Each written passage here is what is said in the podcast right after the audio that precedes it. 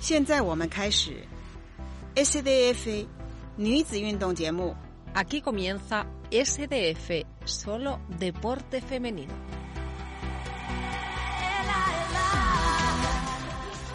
¿Qué tal? Muy buenas tardes y bienvenidos todos y todas a un nuevo programa de esta nueva temporada de Solo Deporte Femenino. Como sabéis, este es un programa presentado por los alumnos de la Universidad Europea y que hoy comparto espacio con mi querida compañera María Ramos. ¿Cómo estás, María? Muy buenas, Jorge. Pues como veréis, eh, vais a tener nuevas voces eh, estas próximas semanas. Y bueno, para comenzar con el programa de hoy, como no, hablaremos del deporte por excelencia en este país, eh, el fútbol, pero no antes con Salomé Yenats, que nos trae que, bueno, a las 5 hay un partido muy importante de tenis, ¿verdad, Salomé? Buenas tardes, Marina. María, eh, voy a empezar con la novedad del tenis.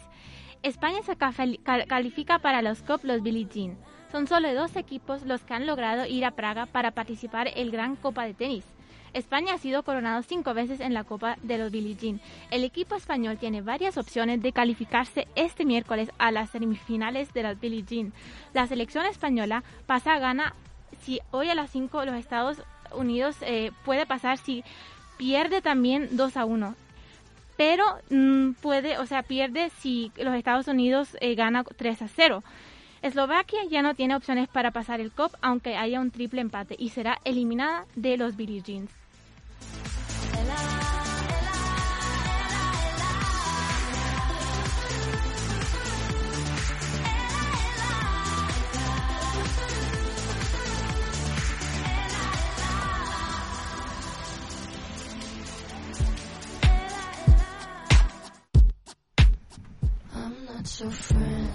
Bueno, pues creo que vamos a estar todos muy pendientes a partir de las 5 de la tarde en Teledeporte, como no, para estar atentos a esta competición del Billie Jean King Cup, donde esperamos que el equipo español pues una victoria. exactamente Ya que estamos ahí clasificados, a ver si podemos repetir cetro. sí Y bueno, creo que tenemos ahora ya por aquí a nuestra querida compañera Irene Fernández, que nos viene a hablar un poco de toda la actualidad del baloncesto, ¿no es así, Irene?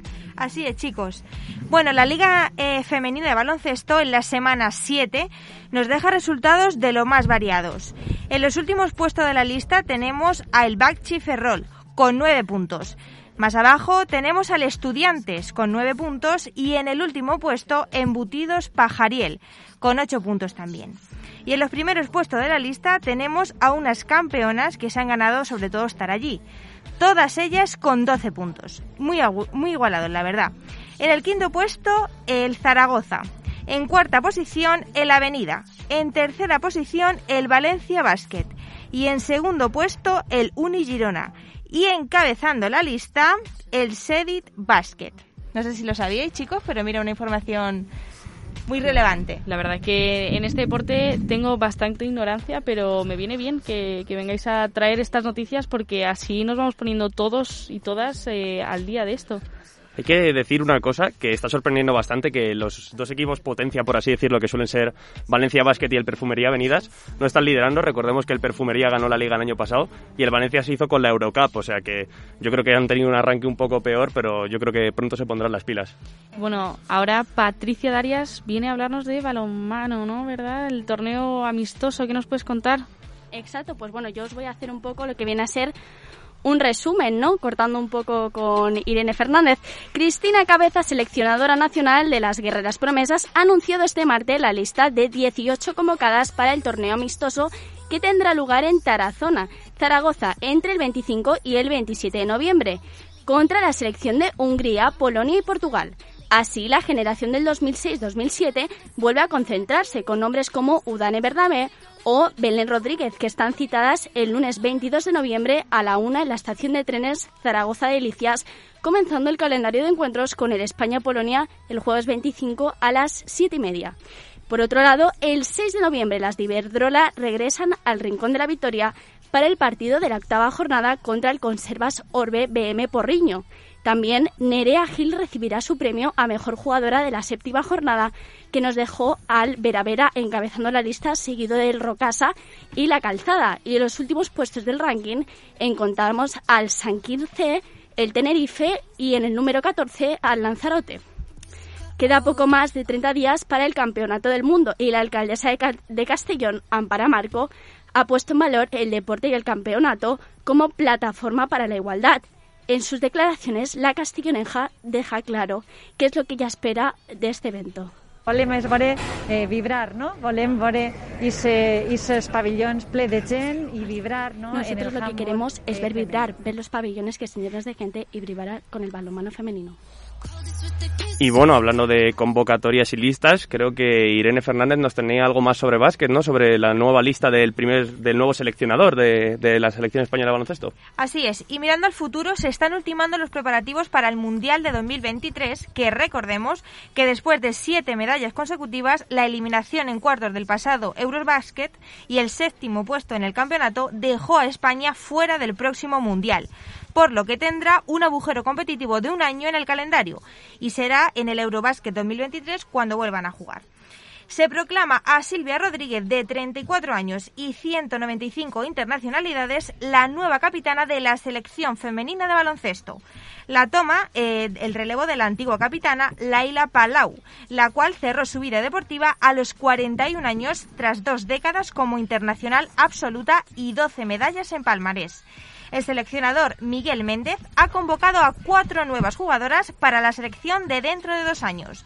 Paula Guinzo, del Guernica, Laura Quevedo, de Movistar Estudiantes, Leticia Romero, del Valencia Basket y a Irati Echarri, del Cádiz Laseur. La pamplonesa de 23 años es pívot del Cadilaseur, además de ser la máxima anotadora de la Liga Femenina Endesa con 18 puntos y un 22 de valoración de media.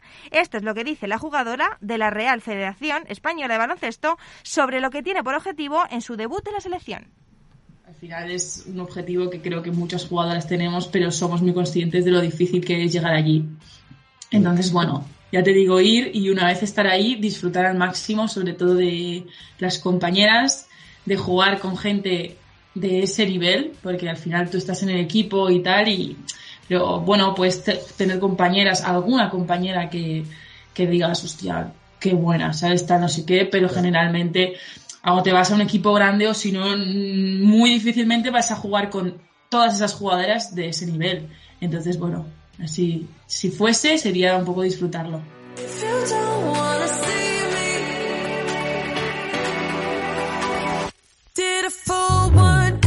Muchas gracias Irene que nos ha traído estas últimas noticias sobre baloncesto, pero no obstante, Coque, ¿qué nos traen ahora nuestras compañeras? Hombre, pues yo creo que la gente se estará extrañando un poco de que aún no hayamos hablado del deporte rey, por, por absolutez, que es el fútbol, y si no me equivoco, creo que nuestra compañera Inoa Fernández nos trae una entrevista de primer nivel.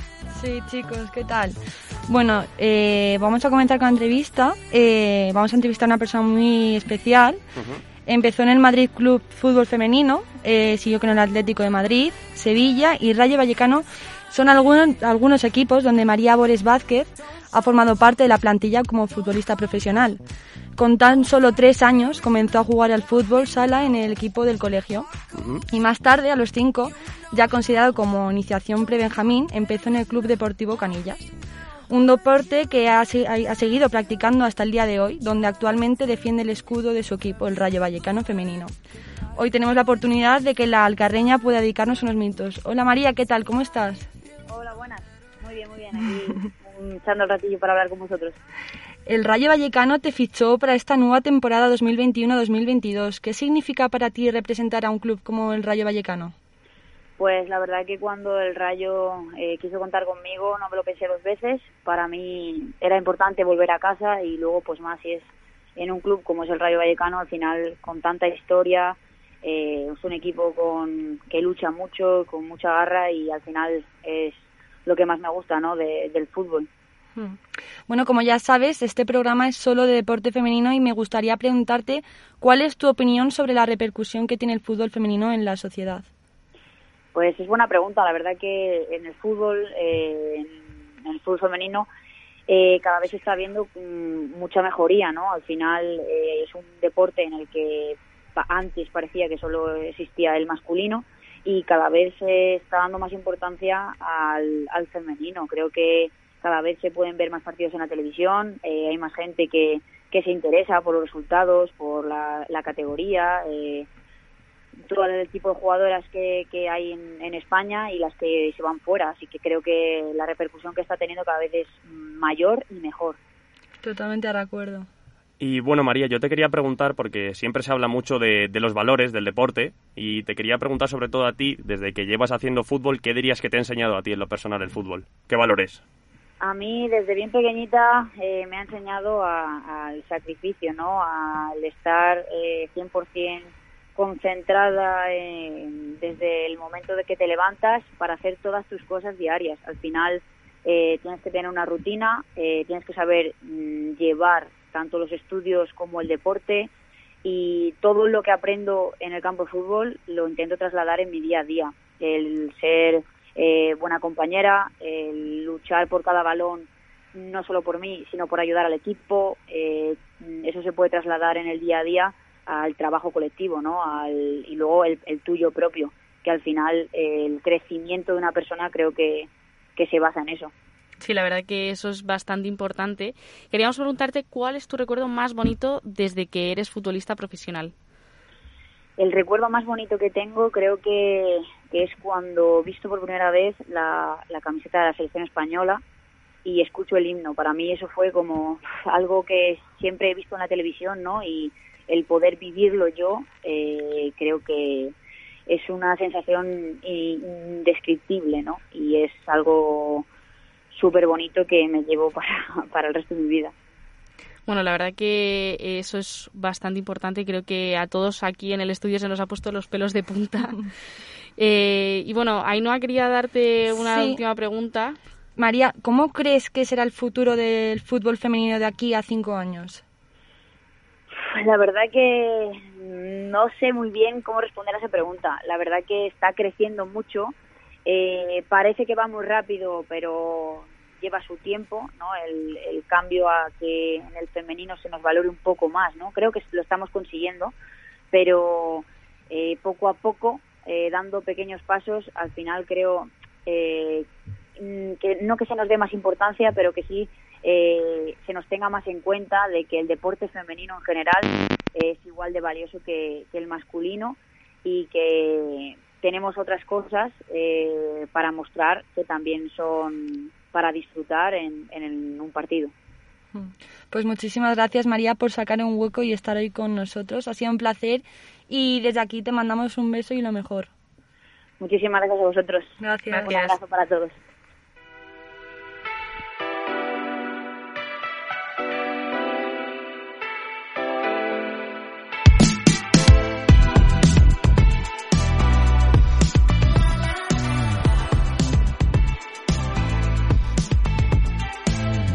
Bueno, y hasta aquí la entrevista de hoy de fútbol femenino. La verdad que nos, nos dice mucho, sobre todo esa disciplina que tienen todas las deportistas, eh, convalidar la vida con los estudios, el deporte y demás. Así que desde aquí agradecemos a María Bores, jugadora del Rayo Vallecano, eh, haber sacado un ratín con nosotros. Y ahora mi compañero Coque nos trae badminton. ¿Qué nos cuentas? Bueno, pues hablando de, la evolución del fútbol femenino, también tenemos que hablar de la evolución del badminton, porque es un deporte que es mundialmente conocido y en gran parte gracias a Carolina Marín, pero es que la Federación Española de Badminton, o FESBA como es conocida normalmente, mira más allá de los éxitos presentes y redobla su apuesta por el deporte femenino con el proyecto Iberdrola Uber Cup, cuyo principal fin es potenciar la competición femenina por equipos dentro del propio proyecto deportivo de FESBA. El nacimiento de este proyecto ha dado pie al documental Valientes, un recorrido sobre los días de trabajo y convivencia de las jugadoras del equipo español en la concentración desarrollada en la Nucia previa a la Uber Cup, el prestigioso torneo en el que el combinado nacional acaba de hacer historia.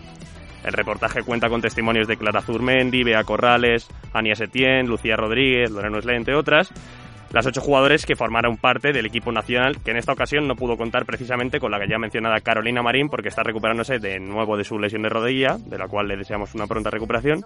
Y bueno, hablando de, del torneo y de este documental, vamos a escuchar a Bea Corrales, poder entrenar a nivel de intercambiar parejas, que muchas veces son las limitaciones que todavía se encuentran en España, que está mejorando con este tipo de proyectos, de poder juntarse un grupo de chicas y que no esté cada chica entrenando en diferentes centros deportivos y no, no nos podamos dar caña entre nosotras. Entonces esa es la idea, hacer unión porque al, al final es un campeonato de equipo. Y bueno, eh, para todas aquellas que nos estén escuchando y estén interesados en el badminton, eh, si os metéis ahora mismo en la página de la FESBA van a dar un clinic próximamente y aún quedan plazas, así que todos nuestros oyentes que les interese, ahí está. Y bueno, hablando de hacer historia, creo que Dora Molina ya nos trae en gimnasia rítmica una tetracampeona, ¿no?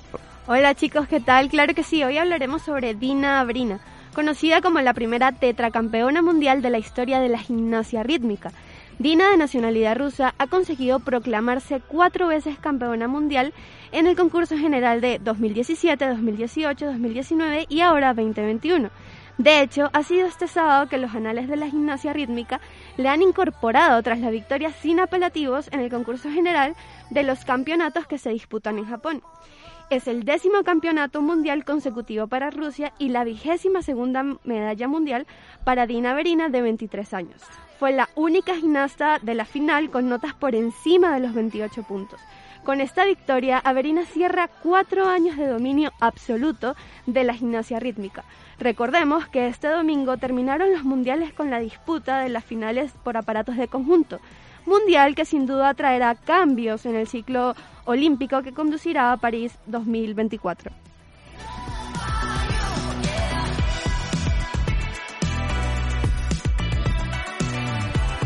Bueno, después de hablar de esta rusa tetracampeona en gimnasia rítmica, Bea de Juan nos trae el waterpolo. Eh, bueno, sí, efectivamente, dentro de la Liga Español, eh, Española de Waterpolo, la máxima categoría es la División de Honor. Actualmente en esta división, o más conocida como la Liga Primat Femenina, en primer puesto se encuentra el equipo de Sabadell, seguido de Mataró con cuatro partidos ya ganados. Recordamos que la selección española femenina en waterpolo se metió por segunda ocasión en su historia en una final olímpica al batir a Hungría, pero que terminó en fracaso al ser derrotadas tiempo después por las estadounidenses el pasado agosto. Pero esto no significa el fin de las chicas, vendrán tiempos mejores para ellas, estoy segura que remontarán y muy pronto.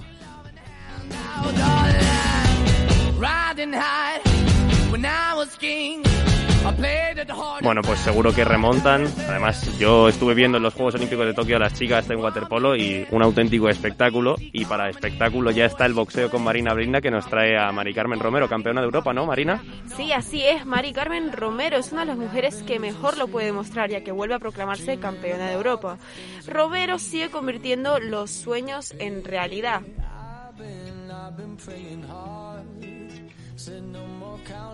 Súper contenta, feliz de poder haber dado este cinturón a Puerto Lumerero, porque este cinturón es mío, es de todos los que me han ayudado a conseguir el aporte económico para poder lograr el cinturón, de todos los amigos que me han estado ayudando. Me he sentido súper querida y al final, pues mira, lo he logrado y estoy súper contenta. Una nube, una nube de ver toda la gente arropada con, con la que he estado. Feliz, muy feliz. Ella ha revalidado este sábado el título de campeona de Europa del peso super gallo ante la inglesa Amy Timlin. La boxeadora de Puerto Lumbreras no dio ninguna opción a la de Manchester en ningún momento, ya que ha ganado los siete asaltos que se disputaron. La veterana deportista, porque además de boxeadora compite en otras modalidades de artes marciales como el Muay Thai, del que se proclamó campeona del mundo. Ella fue a Barcelona con la idea de conseguir de nuevo el cinturón europeo que ya había ganado en enero del año 2020 en casa, tras ganar a la búlgara Ivanka Ivanova. Además de dedicarle este campeonato a su familia, también lo hizo a su ciudad.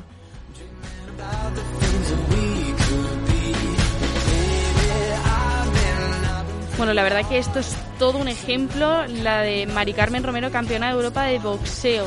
No han tenido tanta suerte las chicas de voleibol, ¿no, Leandro? Así es, una noticia un poco agridulce, pero ya va mejor. Hablaremos de la pesadilla que estaban viviendo siete jugadoras de voleibol en edad escolar del Centro de Tecnificación Esportiva de las Islas Baleares que por fin empieza a ver su fin. Desde el 4 de septiembre la Asamblea de la Federación de Voleibol de las Islas Baleares aprobó una norma que las discriminaba a poder competir juntas en un máximo de dos clubes en competiciones de ámbito autonómico por el mero hecho de haber sido seleccionadas por la CTEIB. El viernes 22 del mismo mes de septiembre, las partes afectadas se reunieron con Carles Gonzalons, el director general de Sports, además de técnicos eh, del CTEIB, quienes pusieron el caso, en manos de los servicios jurídicos de la Consellería de Affairs Social y Sports. donde llegaron a tomar la decisión de anular el último párrafo del apartado 4.8 de la normativa general de competición para la temporada 2021-2022, con lo cual el equipo Gardens Hotel Mallorca Volley Club no será sancionado a partir de este fin de semana si alinea a sus jugadoras en las competiciones autonómicas de categoría cadete y juvenil. Por su parte, Rafa Pascual, reconocido exjugador de voleibol tras haber declarado fuertemente en contra de la normativa que afectaba también a su hija, agradeció a Ernesto Rodríguez que por el gran trabajo que tuvo con el gobierno para poder poner fin a esta normativa para que no haya ningún inconveniente más. Bueno, pues nos alegramos de que las cosas empiecen a mejorar para las chicas que se lo merecen y pasamos ahora al, al hockey patines, que nos lo trae Alba Rosa, que creo que acaba ha tenido lugar la Supercopa de España, ¿no? Así es, Jorge, pues te comento que el pasado domingo 31 el general IHC Palau de Plegamans se convirtió en el primer campeón de la Supercopa de España de hockey patines femeninos. Al final de la competición lograron imponerse contra el Cerdanyola con un resultado de 0-6 a favor. Aina Florenza, de 19 años, fue jugadora clave de la selección española para conseguir este triunfo, logrando marcar cinco goles en el pabellón municipal Cansarau Paco Arpide de la localidad barcelonesa de Cardenyola. Pues esta jugadora abrió el marcador en el minuto 8 y en el 25, segundos antes del descanso, amplió el marcador a 0-2. Y en la segunda parte, la jugadora de Mataró anotó tres tantos más, y dejó uno para Gisela Vicente para establecer el definitivo 0-6 que le dio a la Palau la primera Supercopa femenina de la historia. Florenza ha demostrado por qué es actualmente la MVP y bola de oro de la OCA Liga Femenina.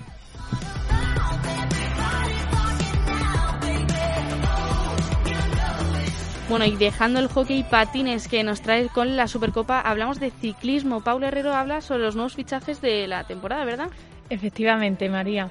Pues el primero de todos ha sido por el Vizcaya Durango femenino, el cual ha confirmado el fichaje de la valenciana Sofía Rodríguez, que se, que se convierte así en la primera incorporación de la escuadra vasca para 2022. Rodríguez antes competía en el equipo vizcaíno Sopela Women's Times, con el que ha corrido cuatro años de categoría sub-23, logrando varios top 10 en carreras internacionales. Y este fin de semana ha conseguido la mejor marca femenina en el primer ciclocross Ciudad de Denia, en el que aventajó en un minuto 31 segundos a la sub-23 Sara Bonillo. Otro fichaje, más bien renovación, ha sido el de la ciclista de Llorens del Penedés, Mireia Benito, quien renueva por cuarta temporada consecutiva con el Masic Tactic. Y para finalizar con fichajes, Valverde Time vuelve a apostar por el ciclismo femenino para la temporada 2022, con cinco renovaciones y cinco nuevas altas, las cuales darán forma a un refuerzo equipo, el cual ha comenzado a trabajar este mismo fin de semana. Y hay que destacar también que hoy 3 de noviembre hasta el próximo domingo 7 la élite del ciclismo colombiano y algunas estrellas del pedal latinoamericano se darán cita en territorio boyacense para las cinco etapas del Tour Femenino 2021. Esperemos que todo vaya sobre ruedas para ellas.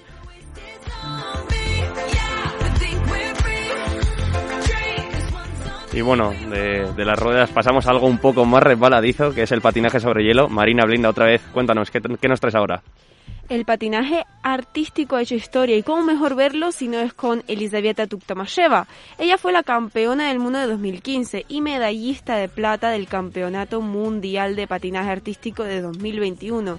Elizaveta Tuktamasheva no se puede creer que en 10 años más tarde volviera a estar en el pedestal en el escenario del Gran Premio en Canadá. También fue una gran victoria para Rusia porque durante el proceso hubo muchas rupturas en las medallas durante varios años. Pero ahora ella afirma que la medalla de plata es su victoria personal. Ella está muy agradecida a sus entrenadores y a toda la gente que la había apoyado.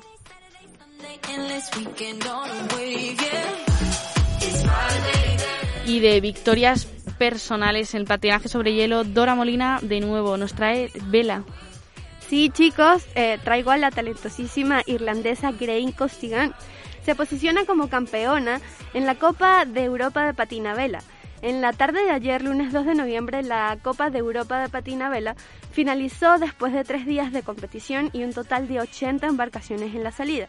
La prueba ha sido organizada por el club Pati Vela Barcelona y se vio condicionada por la meteorología en la última jornada, en donde las rachas de viento provocaron que se acabara la prueba de forma prematura.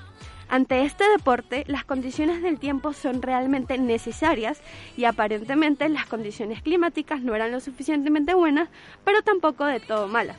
Sin embargo, una vez que la flota se concentró en el campo de regatas, el viento impidió llevar a cabo la prueba. De hecho, el primer oficial del comité de regatas, Tete Sabaté, ha mencionado que a pesar de las dos horas de retraso y de los ejes de viento de todos los cuadrantes posibles, se ha podido hacer la prueba en las categorías. Recordemos que esta disputa para Costigan significa una gran experiencia, en donde además ha logrado remontar posiciones.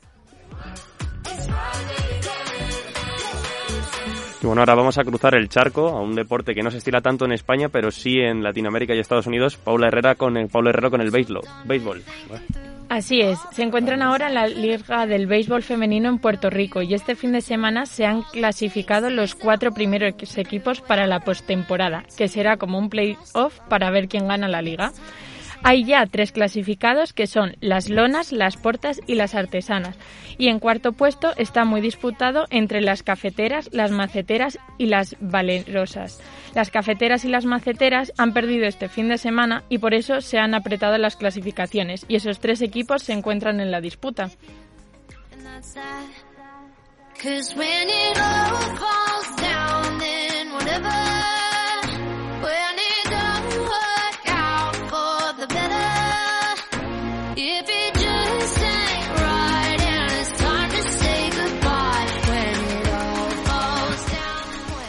Volvemos a España. Leandro Torres nos trae a la alterofilia. Habla del Campeonato España Sub-17 que ha sido aquí en Cuenca, ¿no? En, eh, te corrijo, ha sido en Cádiz, solo que destacaremos una, una chica de Cuenca, una que nos ha pues sorprendido, que ha sorprendido en el mundo de la alterofilia, ya que el pasado fin de semana la localidad gaditana de San Fernando acogió al Campeonato de España de alterofilia, sí, de, 2000, de sub-17, en una cita organizada por la Federación Española de Alterofilia y a la que acudieron jóvenes promesas de, de este deporte en auge. En total estuvieron en torno a 150 deportistas entre masculinos y femeninos.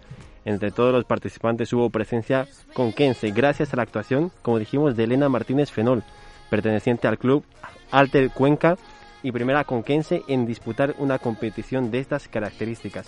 Su desempeño fue digno de elogio después de clasificarse para esta cita nacional gracias a firmar una puntuación de 105 kilogramos en total olímpico en Socuéllamos, algo que llamó bastante la atención de los seguidores de este deporte.